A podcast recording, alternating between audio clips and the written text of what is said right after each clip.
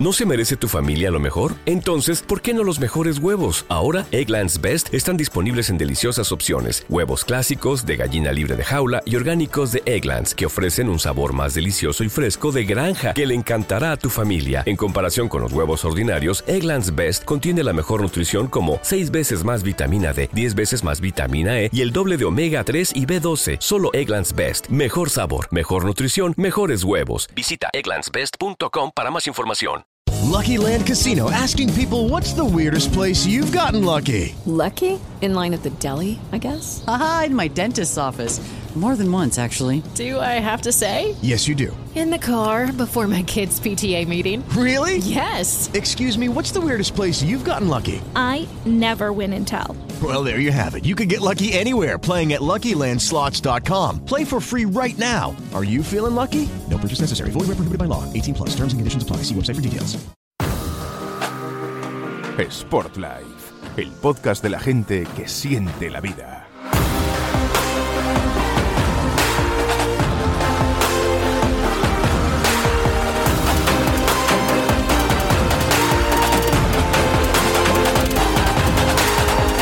Hola, ¿qué tal? ¿Cómo estáis? Bienvenidos y bienvenidas a un nuevo episodio del podcast de la revista Sport Life, el que hace ya el número 48 y en el que vamos a hablar de entrenamiento. Bueno, aunque ahora os explico exactamente quién nos va a acompañar, pero quiero saludar antes de nada a mis compañeros, eh, miembros responsables del staff de la revista Sport Life. Bueno, empezamos por, por Yolanda, Yolanda Vázquez Mazariego, responsable de nutrición y de salud. ¿Qué tal? ¿Cómo estás? Muy buenas, Yola. Pues genial de estar aquí con vosotros otra vez. Eh, encantado igualmente de a saludar de nuevo una vez más un episodio más a Juanma Montero, el director de Sport Life. Hola Juanma, ¿cómo estás? Pues fenomenal, con ganas de volver a difundir conocimientos, que es una de las cosas que nos apasiona.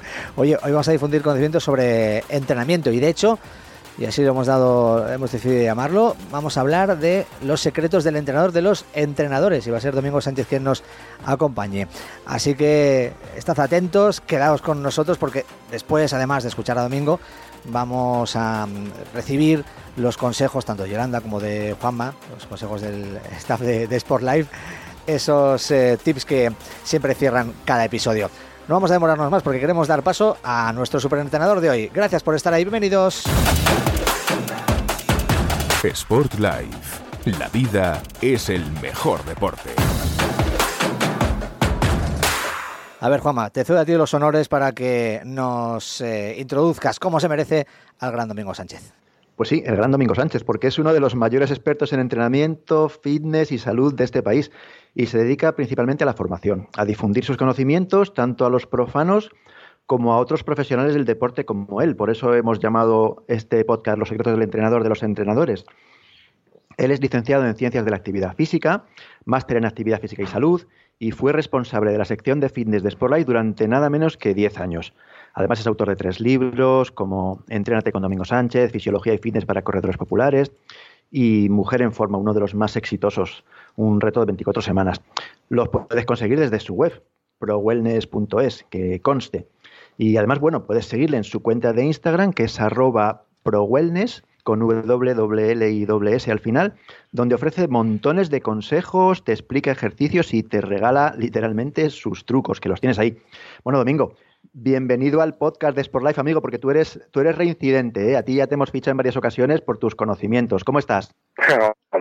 Pues bien, bien, porque al final es compartir en familia, estar en mi casa, en la que me acogió durante 10 años, y, gracias por, por, esa introducción que el halago siempre debilita, pero no, sé si es el más grande, pero mucho tiempo sí que llevamos ahí. Entonces, eh, el llevar tanto tiempo, pues algo habremos hecho bueno en, en, intentar incidir sobre esa población para que siga activa y sobre todo sepa qué, cómo y por qué lo hace. Así que bien y con mucho trabajo y seguiremos porque esto es un trabajo que no tiene fin. Sí, por supuesto, no tiene fin. Y, bueno, tú llevas tantos años de entrenador que una de las primeras cuestiones que se me ocurre es que seguro que has visto infinidad de errores de ejecución en los ejercicios, ¿verdad? No sé, pues háblanos de algunos fallos típicos que a pesar de nuestras labores de difusión se siguen cometiendo al entrenar. Sí, esto, esto es un clásico, es un clásico. Yo creo que la gente al final entrena por imitación más que por fundamentación, ¿no?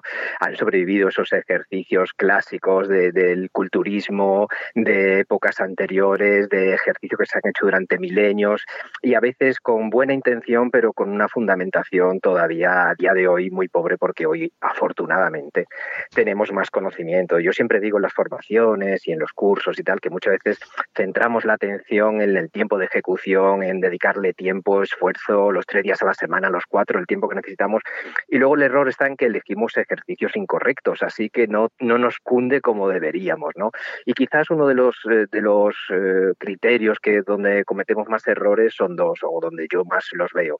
Uno es el entrenamiento del core, un, un tema que está yo creo que sobredimensionado, sobrevalorado, demasiado core, demasiado intenso, demasiados ejercicios para una estructura que a veces es más simple de lo que pensamos. ¿No? Agredimos eh, estructuras articulares con tal de mejorar quizás esa musculatura abdominal que siempre es símbolo de buena forma. ¿no? Entonces ahí en el core hay mucho por decir, mucho por descubrir y mejor por aplicar. Y otro tema es el tema de la intensidad, que hoy en día pues lógicamente se, eh, se, barre más, se orienta más el trabajo al trabajo de fuerza, al HIT, al Tabata, al entrenamiento metabólico, que el, el, criterio es cierto, pero muchas veces eligen ejercicios demasiado agresivos a nivel articular, pues los burpees, los saltos, las cargas elevadas, todo esto lógicamente nos da un beneficio a nivel de fuerza y estado metabólico, pero lo que no vemos por otra parte es la agresión mecánica que sufre pues, nuestra espalda, nuestros hombros, las rodillas, y es una pena que ganemos forma relativamente rápida y después a los 10 años estemos quejándonos de, de que tenemos lesiones articulares por abusar de ese tipo de problemas. Yo creo que ahí están los dos grandes eslabones débiles, ¿no? El entrenamiento del core de forma agresiva, abusiva y luego el entrenamiento de alta intensidad sin esa balanza equilibrada entre riesgo-beneficio. Hola Domingo, ¿qué tal? ¿Cómo estás? Hola, Yola. Oye, que te hemos presentado como el entrenador de los entrenadores, porque para nosotros en Sportlights pues siempre ha sido nuestro entrenador en una revista de, deportes que empezó cuando nadie hablaba de entrenadores personales ni nadie hacía fuerza. Pero nosotros te conocemos, pero los que están oyendo este podcast no te conocen. Entonces, cuéntanos un poco tu historia deportiva para que te conozca todo el mundo. ¿Por qué esa pasión por el deporte, la salud? Porque no, tú no, no solo vienes por el tema de entrenamiento por deporte, también estás muy centrado en el tema de salud de espalda, qué hacías de pequeño de deporte y luego ese mundo de competición que lo tienes ahí y que no lo sueles comentar, pero que sabemos que, que competiste y tuviste ahí también tu momento de gloria. Sí, sí, sí. Yo creo que todos en nuestra vida, en este sentido, vida profesional, vida deportiva, pues tenemos fases, etapas, dependiendo también o muy acorde a nuestro nivel de condición física y expectativas. ¿no? Y yo creo que es importante eh, predicar con el ejemplo, haber tenido una experiencia a nivel deportivo para luego, a, su vez, eso que forme parte de tu desarrollo profesional y sobre todo pedagógico, intente transmitir algo que lo has vivenciado. Así que bueno, todo empezó cuando decidí en esa etapa adolescencia a ver qué quería estudiar y bueno, en ese entonces se me daban bastante bien los deportes o bueno, era no era bueno en nada, no destacaba en nada en específico, pero era como bueno, bastante bueno en, en, cualquier cosita que hacía. Así que digo, pues mira, vamos a intentar hacer INEF y afortunadamente después de mucho esfuerzo, las pruebas físicas que eran durísimas por aquel entonces, pues mira, accedí al INEF de Madrid, allí empecé toda una carrera profesional de licenciatura, de la ciencia, de la, de la actividad física y el deporte, pero en esos momentos que eran pues los años 90, era el fervor del fitness, de, de las, las clases colectivas, del mundo del gimnasio y bueno, pues allí que vas cuando sales de la carrera, ¿no? A, predicar con el ejemplo dando clases de, de fitness y de aeróbic y de step y de, todo esto. Y entonces pues estaba muy de moda todo lo que era el aeróbic de competición, el fitness, yo había hecho algo de gimnasia deportiva, entre otras cosas, así que me adentré en el mundo del, del rendimiento con el fitness de competición y bueno, pues lo, lo, hice bastante bien dentro de lo que cabe porque quedé tercero en el Olimpia y dije, mira, esto no lo voy a superar, así que, que lo dejamos aquí. Fue una experiencia muy buena. Después competí pues en otras actividades deportivas, sobre todo en deportes de resistencia, en triatlón, eh, en artes marciales, en taekwondo, como te digo, he ido tocando un poquito de todo. Eso te ha ido dando vivencia y experiencia de no centrarte solamente en algo, sino en tocar un poquito todos los deportes.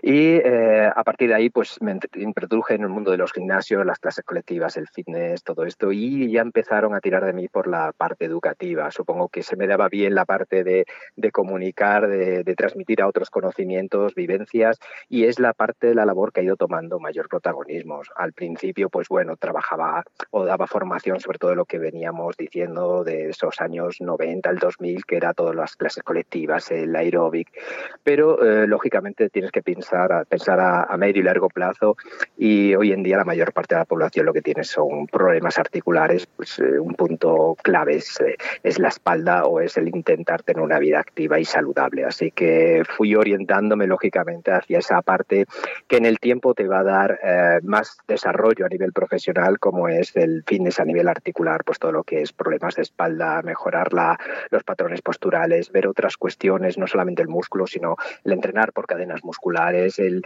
intentar eh, coger un poquito de todas esas actividades o, sistemas que nos invaden en el fitness, desde el pilates, la musculación clásica, el crossfit, e intentar eh, no vender un sistema, sino vender conocimiento.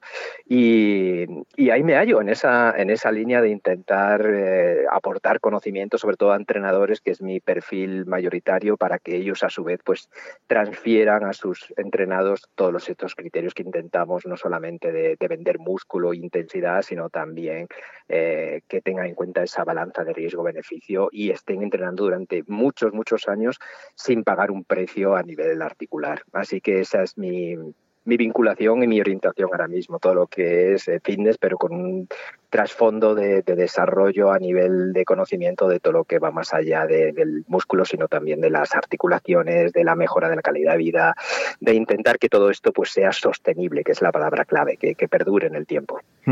Y Domingo, bueno, está claro que tu función docente es más que acentuada. Ya lo vivimos en primera persona cuando estabas trabajando con nosotros en Sport Life y ahora lo estamos viendo porque acabas de presentar tu nueva plataforma, Pro Wellness Gallery, que tiene contenidos de entrenamiento tanto gratuitos como de pago.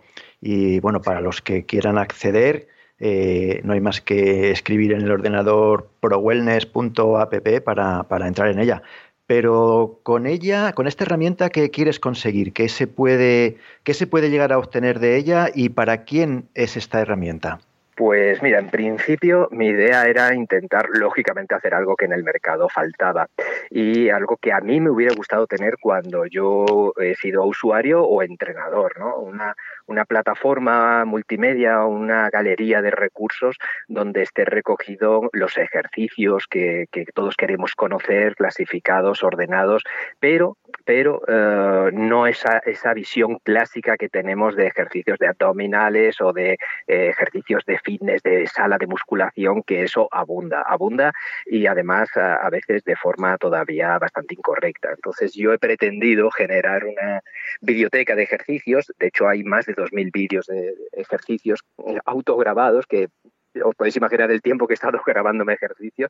De hecho, yo creo que a veces digo, bueno, yo es que entreno para grabarme y hacer formaciones, porque la exigencia física que me ha traído esto es, bastante alta. Eh, bueno, ahora mismo pues tengo ya una galería de vídeos, de ejercicios, de recursos, que lo mejor que puedo hacer con ella es compartirlo, que la gente lo, lo disfrute y sobre todo que lo aplique. Yo tengo un dicho y es que solamente hay algo mejor que el conocimiento y es aplicarlo. O sea, la gente ya sabe que debe entrenar mejor, ya sabe que debe hacer trabajos de movilidad, ya sabe que eh, necesita mejorar sus patrones posturales, que el trabajo de fuerza no es solamente con máquinas y mancuernas, sino que hay trabajos con medios elásticos, que hay medios alternativos como el fitball, el roller, la autocarga, pero es lo que les falta es tener recursos, tener conocimientos y sobre todo cómo llevarlos a la práctica.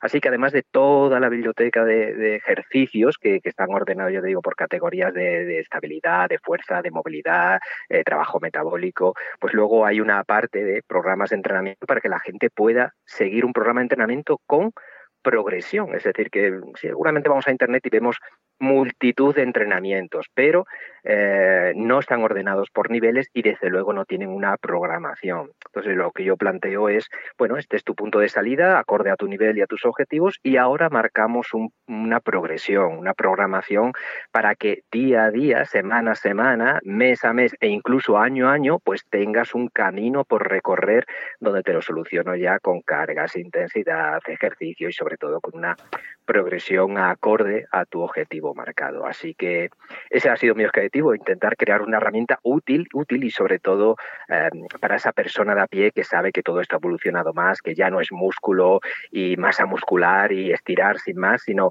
intentar tener un equilibrio entre lo que es fuerza, mejora de esa, de esa cualidad a nivel muscular, pero también de la estabilidad, también de la de la movilidad y, eh, y, al final pues tener un, resultado, lo que os decía, que sea sostenible, es decir, que vaya consiguiendo todos mis beneficios, pero sin asumir riesgos. Así que eh, la hemos lanzado hace nada, dos, tres semanas, está empezando a rodar con buenas críticas y espero que se convierta en una plataforma de referencia multimedia porque vivimos del movimiento y al final lo que la gente también quiere y necesita es tener una imagen visual. Y además, por cierto, lo puedes ver en tu teléfono móvil, en la tablet, en cualquier conexión a Internet. Eh, es una aplicación web que se puede ver desde cualquier sitio, con lo cual te la puedes llevar al gimnasio, la puedes ver en casa con las formaciones, lo puedes ver en tu televisión. O sea que, que esa es la idea, estar un poquito actualizados al día de todo lo que no esté hoy en un teléfono móvil, en un terminal multimedia, pues ya eh, poco desarrollo tiene. Así que hay que estar lo más cercano posible también a esa población. Una plataforma que tiene muchísimos vídeos, como nos dices, Domingo. Oye, te quiero preguntar una cosa. Eh, ¿Es posible que les puedas recomendar, a ver, a Yolanda y a Juanma, por ejemplo, un vídeo para,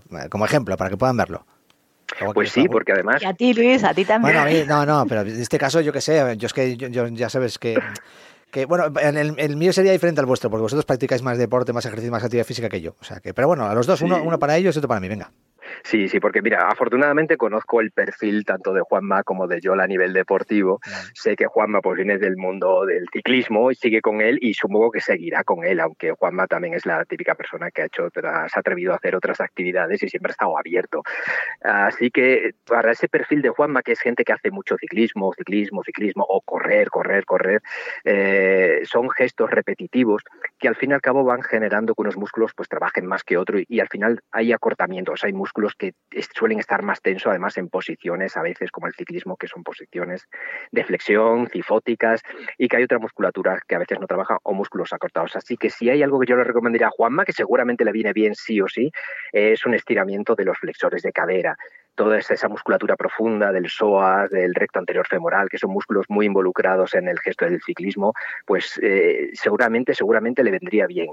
Y si no, también, porque son estos típicos estiramientos que por salud articular vienen bien. Todo lo que es la extensión de cadera, lo de estirar al psoas, supongo que todos más o menos sabemos dónde están los flexores, que son esos músculos que llevan la pierna hacia arriba, pues eh, para estirarlos todo lo contrario, llevar la pierna hacia atrás, una extensión de cadera, llevando la pierna bien hacia atrás, trabajo de movilidad y sobre todo dinámico para alguien así que ya es deportista, pues nada de estiramientos pasivos mantenidos, sino más bien pues haciendo un split, unas zancadas atrás, conseguimos ese trabajo de movilidad dinámica que implica un poquito de trabajo de fuerza, que es más ameno, que es más motivante y seguramente, seguramente evitará acortamientos que pueden eh, caer en una alteración y limitar esa vida deportiva del ciclista. Así que Juanma, apúntate, split y zancadas atrás, bien profundas, que la rodilla llegue casi a tocar el suelo para estirar a esos flexores de cadera.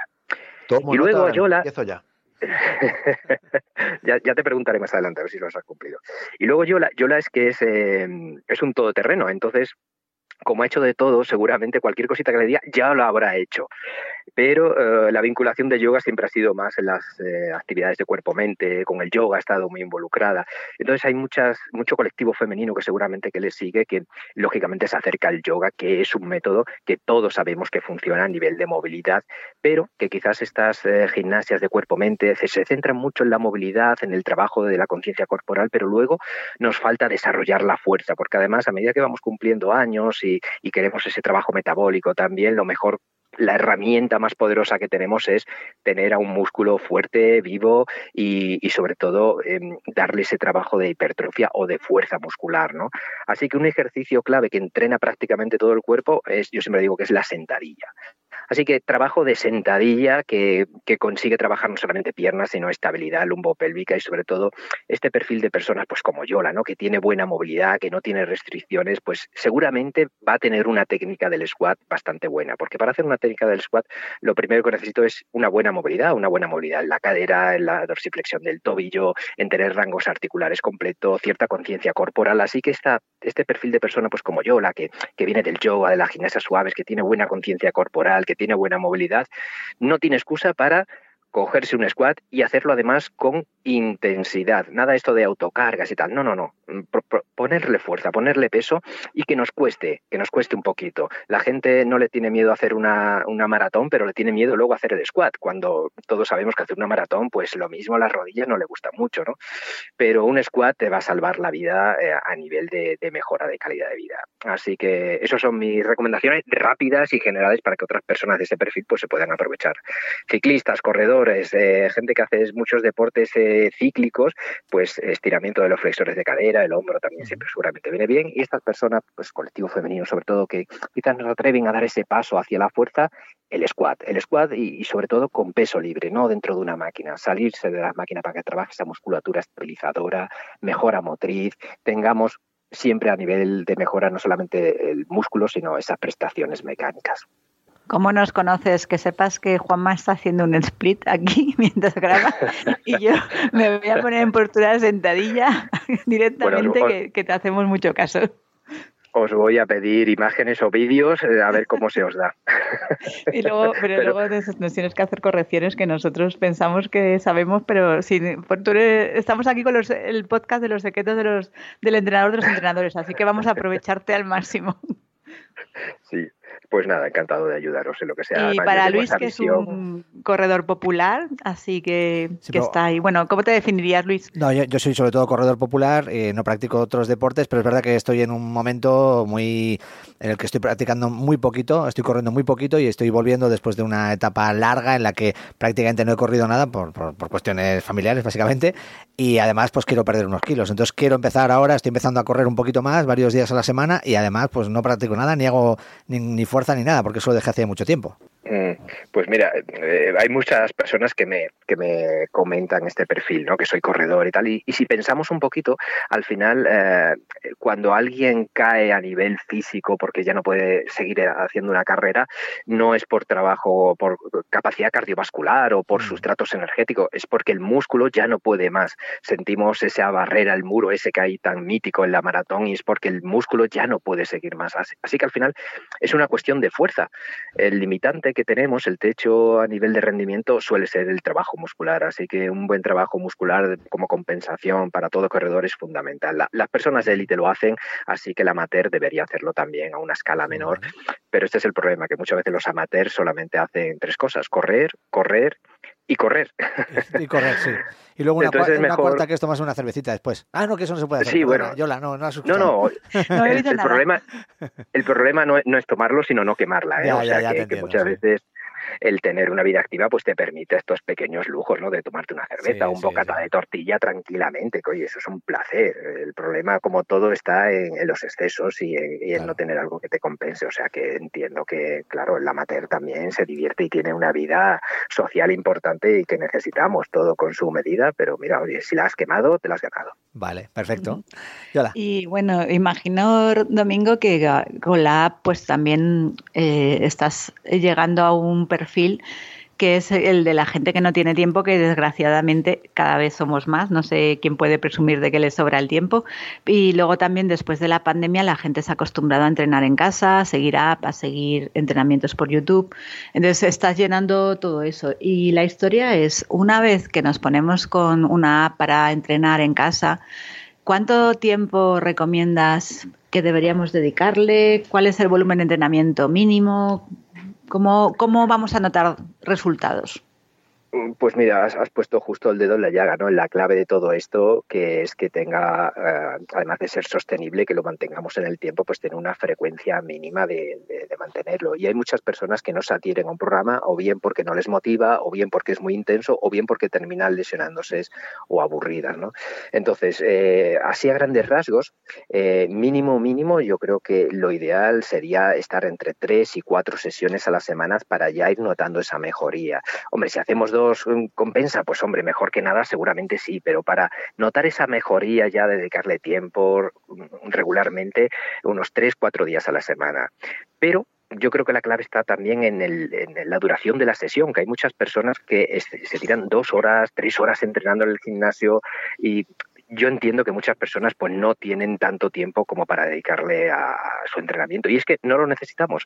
Yo aconsejo un entrenamiento, eh, si hacemos un entrenamiento con cierta intensidad, no, un entrenamiento pues que no, no, sentamos, nos sentamos estímulos, sino algo pues con cargas y tal, 45 minutitos, no más. Es cuestión de intensidad, no de volumen. El hacer más repeticiones, el estar más tiempo, el hacer más duración, no va a ser mejor, a veces incluso peor, porque ya entramos en una fase donde nuestro cuerpo empieza a generar una hormona que se llama cortisol, que, que no nos interesa. Nos interesa poquito e intenso. Así que mi recomendación, tres, cuatro días a la semana, 45 minutos una hora como mucho, porque bueno, tendremos que activarnos, eh, hacer nuestro calentamiento, prepararnos y tal, pero una hora es más que suficiente, de verdad. Con, con poquito pero intenso es más que suficiente. De hecho, la aplicación entiendo esta situación y hay un programa que tengo que es el TBC, que es el más utilizado, porque el TBC es el acrónimo de Total Body Conditioning, es decir, acondicionamiento total del cuerpo, porque en una hora, como mucho, hacemos fuerza, movilidad, y trabajo de estabilidad, pues un poquito de core, un poquito de movilidad, un poquito de trabajo de fuerza con ejercicios que además yo les llamo los, ejercicios pollaque, que es pollaque eh, ah. me desarrolla la fuerza, mejoro la movilidad. Por ejemplo, lo que le decía Juanma, oye, tengo que trabajar la fuerza y la movilidad. Pues mira, en vez de hacer una sentadilla o un puente glúteo, pues prefiero que hagas un split que consigue darme movilidad en los flexores de cadera, trabaja la fuerza, incluso si hacemos una zancada, el trabajo monopodal consigue mejorar la estabilidad del apoyo del pie con el glúteo medio, mejora la transferencia a mi carrera. La idea es esta, elegir los ejercicios que me ofrecen las mayores posibilidades posibles a nivel de fuerza, estabilidad y, y, movilidad. Y no hacer un ejercicio de fuerza, después otro de core, después otro de movilidad, porque así me puedo tirar todo el día y a las personas entiendo que no tienen este, esta, esta disponibilidad para estar más de hora y media, dos horas eh, haciendo un entrenamiento. Pero es que además, ya os decía, no nos interesa, con 45 minutos intensos, suficiente. Y yo le apostaría a la gente que si va mejorando, que apueste por la intensidad, no por, no por la duración. Es preferible eh, darle ese estímulo metabólico a nuestro cuerpo antes que darle eh, más volumen, más horas, más, más repeticiones. Muy buenos consejos, Domingo. Y ahora vamos con una cuestión clásica, pero que sigue despertando controversia porque para adelgazar es mejor, mm, en tu punto de vista, centrarse en el entrenamiento cardiovascular o en el de fuerza. Y si combinamos los dos, ¿cuál sería el orden correcto y por qué? Ahí lo dejo. Hello, it is Ryan, and we could all use an extra bright spot in our day, couldn't we? Just to make up for things like sitting in traffic, doing the dishes, counting your steps, you know, all the mundane stuff. That is why I'm such a big fan of Chumba Casino. Chumba Casino has all your favorite social casino style games that you can play for free anytime, anywhere with daily bonuses. That should brighten your day a little. Actually, a lot. So sign up now at chumbacasino.com. That's chumbacasino.com. No purchase necessary. BGW. Void were prohibited by law. See terms and conditions 18 plus. ¿No se merece tu familia lo mejor? Entonces, ¿por qué no los mejores huevos? Ahora, Egglands Best están disponibles en deliciosas opciones. Huevos clásicos, de gallina libre de jaula y orgánicos de Egglands, que ofrecen un sabor más delicioso y fresco de granja que le encantará a tu familia. En comparación con los huevos ordinarios, Egglands Best contiene la mejor nutrición como 6 veces más vitamina D, 10 veces más vitamina E y el doble de omega 3 y B12. Solo Egglands Best. Mejor sabor, mejor nutrición, mejores huevos. Visita egglandsbest.com para más información. Bueno, es la pregunta del millón.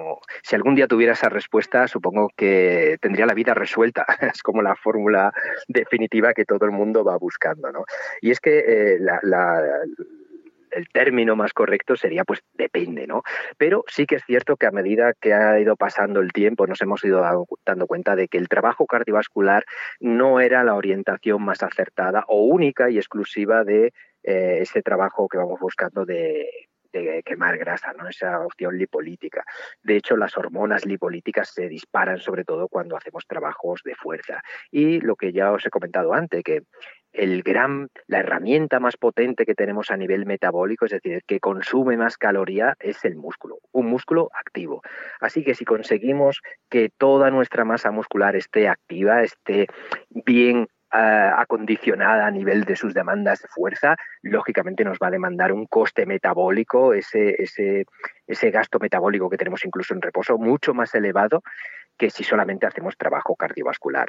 Ahora bien, el trabajo cardiovascular también nos aporta otros beneficios a nivel de salud cardiovascular, todo esto que ya sabemos. ¿no? Así que lo ideal sería combinar las dos cosas, o bien en días alternos o si tenemos poquito tiempo, yo soy más partidario de combinar ese entrenamiento de fuerza con trabajo eh, cardiovascular de duración media. Es decir, pues voy, hago mi entrenamiento de fuerza. Yo prefiero hacer el entrenamiento de fuerza al principio, porque eso me predispone un clima hormonal a nivel de hormonas que son interesantes para la quema de grasa posterior, mucho más interesantes si hacemos el entrenamiento de fuerza previo.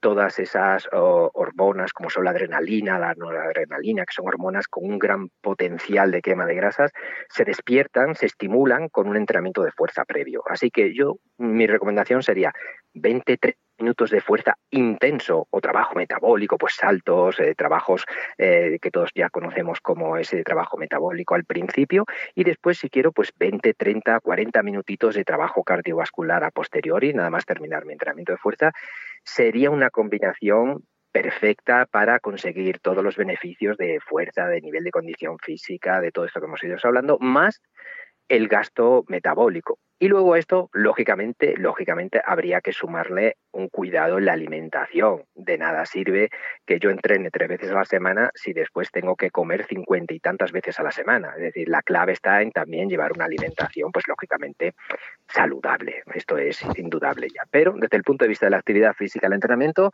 fuerza y cardio, lo que se llama entrenamiento concurrente, es una, es una herramienta potentísima y que debemos, debemos combinarla. Si soy corredor, pues quizás puedo hacer primero el running, mi entrenamiento de cardiovascular y después mi entrenamiento de fuerza, porque en un corredor quizás el entrenamiento de fuerza pues tiene menos peso, menos protagonismo que, el entrenamiento cardiovascular. Pero combinarlas antes o después siempre va a ser, va a ser efectivo. Si es para quemar grasa, no soy corredor porque no tengo un objetivo de rendimiento, pues primero fuerza y después cardio siempre. Pues ahí vamos, Domingo, que acabas de empezar ahí a comentarlo.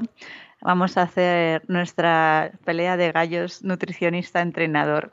Y con otra pregunta del millón que, te, que yo creo que es otra clásica. De cara a perder grasa, que ahora estamos todos, da igual que sea verano que invierno, yo creo que es el objetivo de todos, ¿qué es más eficaz? ¿Tú cuánto, si ya habláramos de porcentajes, qué porcentaje le darías a la alimentación y qué porcentaje le darías al entrenamiento? Luego te digo lo que le doy yo, a ver si coincidimos. lo mismo no coincidimos porque tengo una visión muy particular de esto, que es otra pregunta de esas claves, ¿no? De, pero ¿debo correr bien, entrenar mejor o entrenar mejor y comer regular y tal?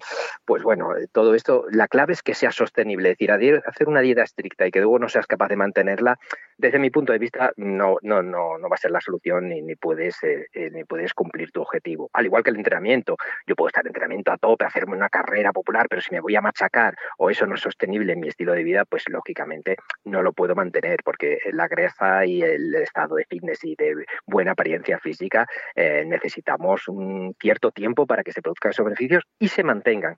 Así que yo siempre digo, ¿cómo de importante es la nutrición? El 80%.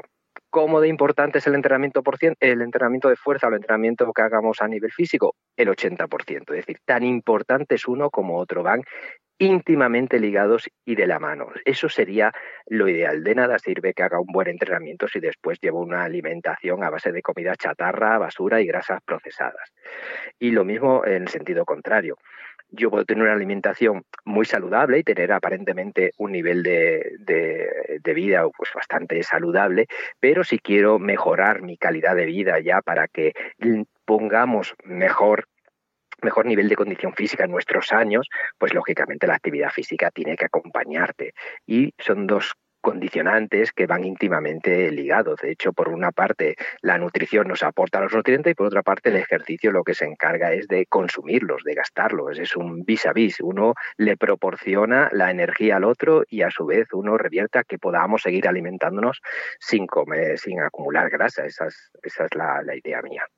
Pues no, sí, yo también estoy de acuerdo contigo, pero quizá como nutricionista me encuentro con más casos de gente que piensa que porque entrena puede comer o piensa que come saludable y no come nada saludable. Lo que hablábamos antes de las cervecitas, que no pasa nada si es una, pero si después de correr 10 kilómetros llegas a las 12 al bar con los amigos y sales del bar a las 2 con cervecitas y tapitas, pues claro, tienes un problema que se llama esos michelines en la barriga. Entonces, yo creo que, yo creo que en eso estamos todos, que es verdad que la gente ahora tiene mucha más conciencia de la alimentación, y, afortunadamente recurre a entrenadores con, de calidad y a nutricionistas con profesionales, pero todavía hay una sensación de que como entreno, pues me permite comer y la gente no se ha dado cuenta de que entrenar no se entrena para comer, se entrena para estar sano, como digo yo, no, no entrenes para comer más, entrena para estar bien. Sí, sí yo creo que eh, nos, nos, queda todavía mucho camino. Yo se lo digo cuando hago un curso de formación para entrenadores, que entrenar o en tu caso hacer una dieta es relativamente fácil. Lo difícil es educar a la gente eh, en nuestro campo, es decir, que entienda qué, cómo, por qué hacemos esto y sobre todo que lo mantenga a medio y largo plazo. No solamente te digo las cuatro que te digo, esto y ya está, sino piensa por ti mismo cómo se relaciona esto con nuestro cuerpo y lógicamente eh, lo que te he comentado antes. Eh, a lo largo de la semana comemos entre 50 y 70 veces, cuando realmente entrenamos 3-4 días. O sea que en esa balanza, lógicamente, eh, nos interesa mucho más tener cuidado a la alimentación, porque esto es obligado además, entrenar es algo que podemos o no podemos hacer, pero la alimentación es que estamos obligados a, alimentarnos, ¿no? Y además, eh, no estarás de acuerdo, pero hoy en día tenemos mucha presión social, eh, los niños cada vez están peor educados en estos ámbitos, tenemos mucha influencia de muchos hábitos incorrectos y yo creo que lo principal es educar a la gente a que sepa cuáles son esos alimentos que no debería comer, darles una alternativa más saludable. Y lo mismo sucede en el entrenamiento. Muchas personas me dicen, pero el hip thrust es bueno. pues no te centres en un ejercicio, evita todos esos que son malos. Y lo mismo luego el hip thrust tiene más o menos peso, ¿no? Pero a veces centrarse en un solo ejercicio para entrenar el glúteo, pues es como intentar hacerte esa clásica pregunta de si el pan es bueno o malo. Pues bueno, todo depende. Hay que mirar la jugada y tener una visión más general y sobre todo a medio y largo plazo. Así que yo creo que la clave todo esto está en educar, en concienciar a la gente. Y afortunadamente yo creo que vamos avanzando en esto. De hecho, desde Sport Life siempre hemos intentado, pues, bueno, darte eh, esa receta, esa solución, pero también dejarte caer un aspecto importante que es el educativo, que la gente supiese, que tuviese un poquito más de conocimiento que quizás no ha tenido en su etapa educativa, que esto en los colegios es básico y, y nos enseña, ¿no? Nos enseñan lengua, literatura, matemáticas y un montón de, de contenidos, pero que quizás luego nos falta esos contenidos en el día a día, pues a comer adecuadamente, a moverse correctamente, a evitar alteraciones, a tener una vida saludable y afortunadamente la, educación física no llega a ese, a ese gran objetivo porque cada vez tiene menor protagonismo. Así que a ver si los padres van tomando conciencia y también todos, eh, todos estos legisladores y políticos que, que intentan desde luego eh, hacer algo mejor con la, con, la, con la educación que tenemos y yo creo que este es un aspecto clave. A ver, Domingo, ya que estás en modo docente y antes lo has comentado, has hablado del core, escrito core para los que escribimos en cristiano y para los profanos, ¿qué es eso del, del core o core? Y, y bueno, ya para todos, ¿por qué trabajarlo resulta importante? Bueno, pues es una gran pregunta. Sí, muchas veces se nos llena la boca con esto del core y la gente lo, lo identifica con los abdominales. Y el core no son abdominales. Los abdominales es una parte del core. El core, su traducción es el núcleo, ¿no? Esa parte, ese bloque funcional que tenemos en la, zona central, que forman parte los abdominales, pero, pero también el gran erector espinal, lo que la gente llama los lumbares, el suelo pélvico, el diafragma e incluso algunos músculos más. Pero esos son los, grandes grupos musculares que forman ese bloque. Así que necesitamos una interacción eh, al mismo nivel de función, no digo de fuerza, sino de función del suelo pélvico, de los músculos abdominales, de la respiración con el diafragma, interviniendo los intercostales y el gran erector espinal. Y la gente cuando dice vamos a entrenar el core, lo que hace es abdominales. Y hace abdominales tradicionales, en el suelo, haciendo crunch y repeticiones o la plancha isométrica, ¿no? Y esto es muy pobre, muy pobre y no es entrenamiento del core. El core es una, es una estructura, es un bloque funcional, como ya he dicho, que lo que intenta es aportar estabilidad al núcleo que está dentro, que lógicamente lo que intenta proteger es a la columna para que no tengamos agresión. Cualquier deporte, pues lógicamente tiene un impacto, una agresión sobre la columna. Si tenemos un buen core, una buena, una buena una buena función a nivel de estabilidad de esos grupos musculares que os he comentado, pues lógicamente la agresión a las estructuras articulares de la columna va a ser mucho menor y la vida deportiva va a ser mucho más larga. Así que debemos entrenar el core, que es algo que ya sabe, pero no son abdominales. Así que yo apostaría, y desde aquí mando un mensaje a todas estas personas que nos siguen, que quieren saber un poquito más y aplicar mejor, que no se centren en los abdominales, que esto, si hacemos cualquier ejercicio multiarticular, de pie, con peso libre, pues van a estar por ahí involucrados, sino que se centren en los otros que os he nombrado. Al gran erector espinal, es decir, a los lumbares, a, a intentar hacer ejercicios de extensión de espalda, porque al final lo que hace la gravedad es vencernos, ir hacia abajo, actitudes cifóticas, eh, chepa, hombros hacia adelante, y ahí el erector espinal tiene muchísimo más protagonismo. Hacer crunch una y otra vez nos lleva a una posición de flexión. Así que vamos a darle caña al erector espinal, vamos a centrarnos en el suelo pélvico, que es una musculatura olvidada, a veces sobredimensionada por otras tendencias que nos han venido, pero yo creo que es una musculatura que debemos tener acorde, entrenada o por lo menos concienciada desde el entrenamiento del core y, por supuesto, eh, el diafragma, la respiración, hacer eh, trabajo respiratorio es uno de los grandes olvidados del entrenamiento de la actividad y es algo que nos vemos obligados a hacer continuamente, el trabajar los músculos respiratorios. Así que cuando oigáis la palabra core, pues bueno, hacer abdominales, pero también tener en cuenta a los otros grupos musculares que forman ese core que realmente tienen más peso y más función, porque el core está ahí para darnos soporte a nivel de estabilidad de pie, en vertical, no tumbados en el suelo. Así que si queremos entrenar la función por encima de la forma, Vamos a ponernos en pie, vamos a simular al core con cargas unilaterales, con trabajos rotacionales, con trabajo de estabilidad, que involucremos al erector, controlando la respiración y teniendo esa conciencia o seguridad o garantía de que nuestro suelo pélvico está firme y hace su función. Eh, Domingo, yo tengo una curiosidad, bueno, una, pregunta mmm, curiosa. ¿Qué tres materiales para entrenar te llevarías a una isla desierta? No, no vale que me digas que te llevarías una piroga para hacer remo y salir de la isla. No, no, algo que te llevarías allí que puedas usar dentro de la isla, en tierra. Pues mira, yo me llevaría, incluso te lo voy a poner más difícil, me llevaría uno a una isla desierta. Ah, vale. Y ese uno es mi propio cuerpo. Muchas veces Vale, pensamos en qué material y tenemos el material eh, más completo y con mayores posibilidades que nos va a proporcionar eh, una mejora y es nuestro propio cuerpo. Si pensamos en cualquier animal, ya sea un perro, ya sea un león, ya sea un gato, eh, ellos no necesitan medios materiales externos para entrenar sus funciones locomotrices y estar en forma. Nosotros nos hemos inventado medios materiales, ejercicios, sistemas para entrenar. Y bueno, pues hay algunos que son entretenidos, que nos estimulan y que, bueno, bienvenidos sean, pero si tengo que elegir uno, mi propio cuerpo. Hoy en día ya mm. está mucho más demandado todo el tema este de la calistenia, del entrenamiento con autocarga.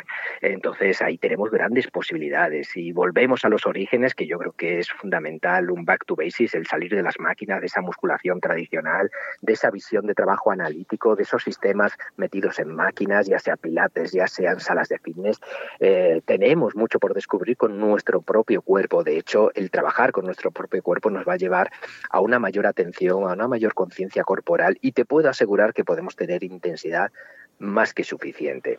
Ahora pues, bien, si quisiera llevarme algo más, ah. pues mira, un medio elástico siempre nos va a dar muchas posibilidades vale. para uh, completar todo, todo lo que es eh, eh, tener vectores de fuerza en diferentes resistencias, fabricar, digamos, nuestra máquina con, con, un tensor, con un medio elástico, lo podemos anclar a cualquier sitio y tener una resistencia en la dirección que queramos. Mientras que un peso libre, una mancuerna, una kettlebell, que hoy está bien, pero siempre va a ser eh, la fuerza de la gravedad que domina contra ellos, ¿no? esa carga que cae hacia abajo. Sin embargo, con un medio elástico pues es muy suficiente. Así que si algún día me quedo en una isla desierta, pues mira, que me quede con un medio elástico, porque luego ya con una piedra, una palmera y un poco de espacio libre ya me encargo yo de estar en forma.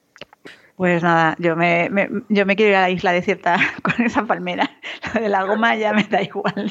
Pero aprovechando que me has recomendado la sentadilla, y la sentadilla es un ejercicio pues que consideramos beneficioso y que todos recomiendan, pues yo, por ejemplo, eh, claro, la sentadilla he oído muchas versiones. Como ya sabes que mis rodillas maratonianas están muy machacadas, hay gente que me ha dicho, nada de sentadillas, otro, sentadilla profunda, no, abre las piernas. O sea, yo, claro, ahora con el mundo del yoga he descubierto hasta la sentadilla de yoga, que es con los pies juntos y rodillas juntos. Bueno, ¿cuál, ¿cuál, es tu punto de vista con la sentadilla? ¿Cómo debemos hacerla para que sea beneficiosa, para estar en forma y no nos lesione? Claro, sí, sí, esta pregunta es clave porque además agradezco que me la hagas porque muchas veces cuando yo digo sentadilla eh, yo me refiero a un patrón de movimiento que es de triple extensión de cadera, rodilla y tobilla, bueno, un rollo mecánico que no te voy a soltar aquí, pero la gente identifica la sentadilla o el squat con ese, esa visión que tenemos bipodal, con la carga encima, la barra y todo esto, ¿no? y que además debe ser una técnica muy cuidada, no vaya a ser que nos lesionemos la rodilla y la espalda. Pero un squat, una sentadilla es sentarse y levantarse de una silla. Todos hacemos entre 50 60 sentadillas al día porque nos sentamos y nos levantamos continuamente. O bajar escalones es una es un octavo de sentadilla, o sea que son acciones cotidianas que las tenemos en nuestra vida. Así que no digamos no la hago porque realmente la vida cotidiana te va a obligar a hacerla, te va a obligar a flexionarte y extenderte. De hecho, se dice que hay dos ejercicios que no, nunca fueron inventados, sino que ya estaban ahí, que era son el peso muerto y la sentadilla. El resto de ejercicios no los hemos inventado, un rollout, un pull-up, unas elevaciones laterales, todo esto es ejercicios de fitness inventados. Pero la sentadilla, el peso muerto, eh, estos son ejercicios que son acordes a nuestra mecánica y que los vamos a hacer sí o sí. Así que no identificamos la sentadilla con ese back squat con la barra posterior donde cogemos grandes cargas, sino, por ejemplo, un trabajo unipodal, lo que es bajar un escalón, pero de una altura un poquito más elevada y podemos hacer esa bajada frontal, una bajada lateral. Eso también es un squat y eso es un trabajo además de entrenamiento para nuestra vida cotidiana. Yo cuando voy a los cursos de formación siempre le digo, intentar o por qué una persona mayor le resulta difícil ya bajar escalones y es porque no ha hecho squats o vamos a intentar devolverle esas habilidades mecánicas que nos trae el squat, el hacer esa triple extensión de cadera, rodilla y tobillo, no solamente es fuerza, sino también trabajo de movilidad al tobillo, trabajo de estabilidad lumbopélvica. Por eso os comentaba que no nos metamos en una máquina como sustituto al squat, porque no lo es. El squat con, de forma autónoma con nuestro propio cuerpo o un peso libre nos va a aportar también ese trabajo de estabilidad, de vencer a la gravedad.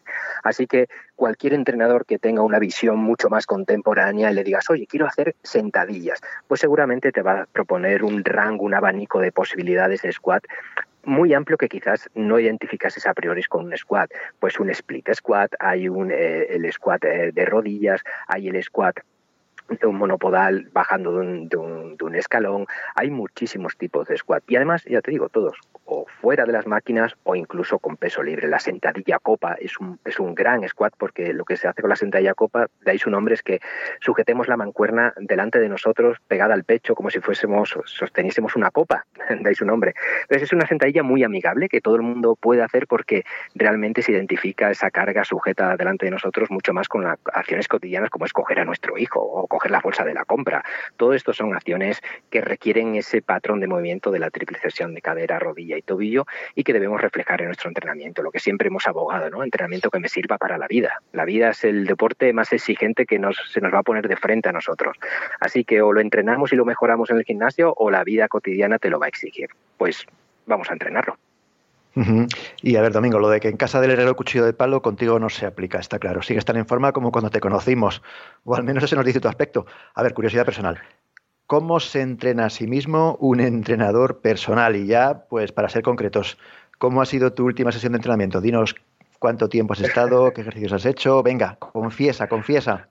Eh, sí, pues bueno, me, da miedo confesar porque a veces eh, lo que tú dices en casa de herrero cuchillo de palo y mm, no, porque no entrene, sino porque entreno lógicamente forma parte de, mi, de mi cotidianidad y de mi y de mi calidad de vida para mantenerme.